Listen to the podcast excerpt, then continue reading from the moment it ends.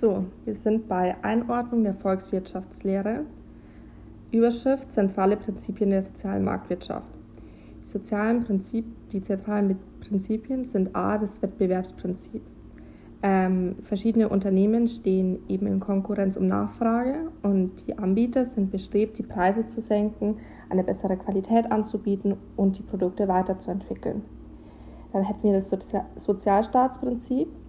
Ähm, das Ziel der sozialen Gerechtigkeit ist eben ein dynamisches Prinzip, das den Gesetzgeber verpflichtet, die sozialen Verhältnisse immer wieder neu zu regeln.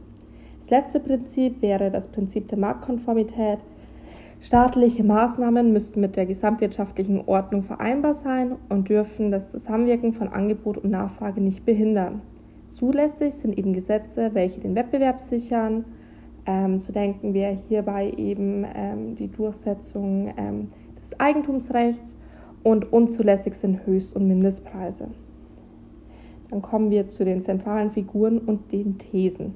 Wir hätten hier A. Adam Smith, ähm, das haben wir die, das Konzept der unsichtbaren Hand. Ähm, der Herr Smith meinte, ähm, der ähm, ähm, eine unsichtbare Hand ähm, führt die Haushalte und die Unternehmen zum gewünschten Marktergebnis. Also dieses Zusammenspiel von Haushalten und Unternehmen auf einem freien Markt führt eben zum gewünschten Marktergebnis.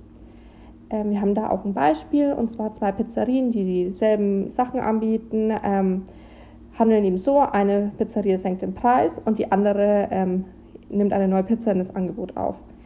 Ähm, die beiden handeln dabei aus Eigennutz, dennoch aber ähm, ist es auch gut für die Gemeinschaft. Wir haben entweder niedrigere Preise oder mehr Angebot.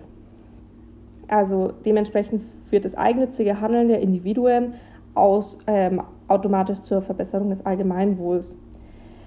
Ähm, die Preise sind eben das Instrument, äh, mit der die unsichtbare Hand die wirtschaftliche Aktivität ähm, steuert. Genau, ähm, weil die Preise spiegeln den Wert eines Gutes für die Gesellschaft wider, als auch den Wert, der durch die Produktion des Gutes entsteht. Ähm, die Unternehmer und die Haushalte achten eben auf die Preise und somit unterbewusst auf die gesellschaftlichen Kosten und Nutzen. Kritik an der ganzen Sache ist, ähm, klar, an sich ähm, führt der Eigennutz ähm, zu einem besseren, mehr Allgemeinwohl aus Sicht eines Verbrauchers. Allerdings werden niedrigere Preise etc.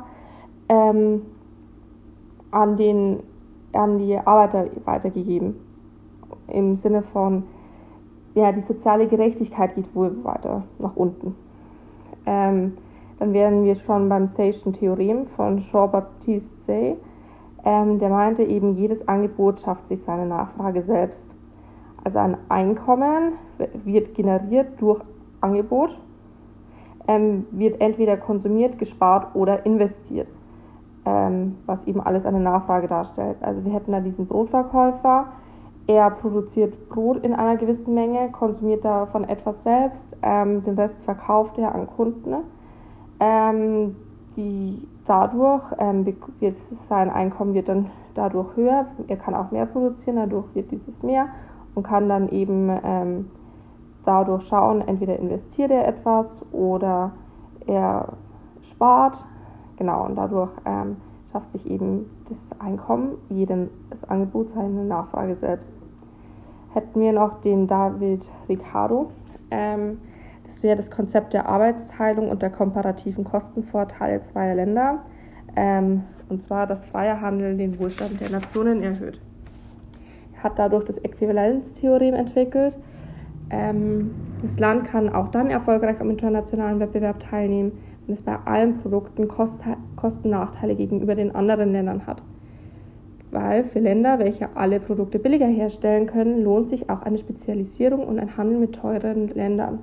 Dabei hatten wir das Beispiel, ähm, dass Portugal und England Wein und Tücher produzieren mit den jeweiligen Arbeitskräften und ähm, Portugal hierbei bei beiden den absoluten Kostenvorteil hatte.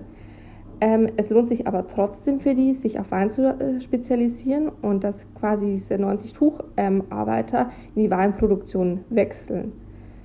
Genau, die Rechnung, man muss halt dann runterrechnen, ähm, wie viele Fässer pro Arbeitskraft ähm, hergestellt werden können. Rechnet man dann noch weitere 90 Arbeitskräfte hinzu, kann man schauen, wie viele Fässer man mehr produziert. Und genau, dadurch kommt man dann auf, äh, auf das Ergebnis, dass mit diesen 90 ähm, Arbeitskräften mehr produziert Portugal mehr Wein als England und Portugal zum jetzigen Zeitpunkt miteinander.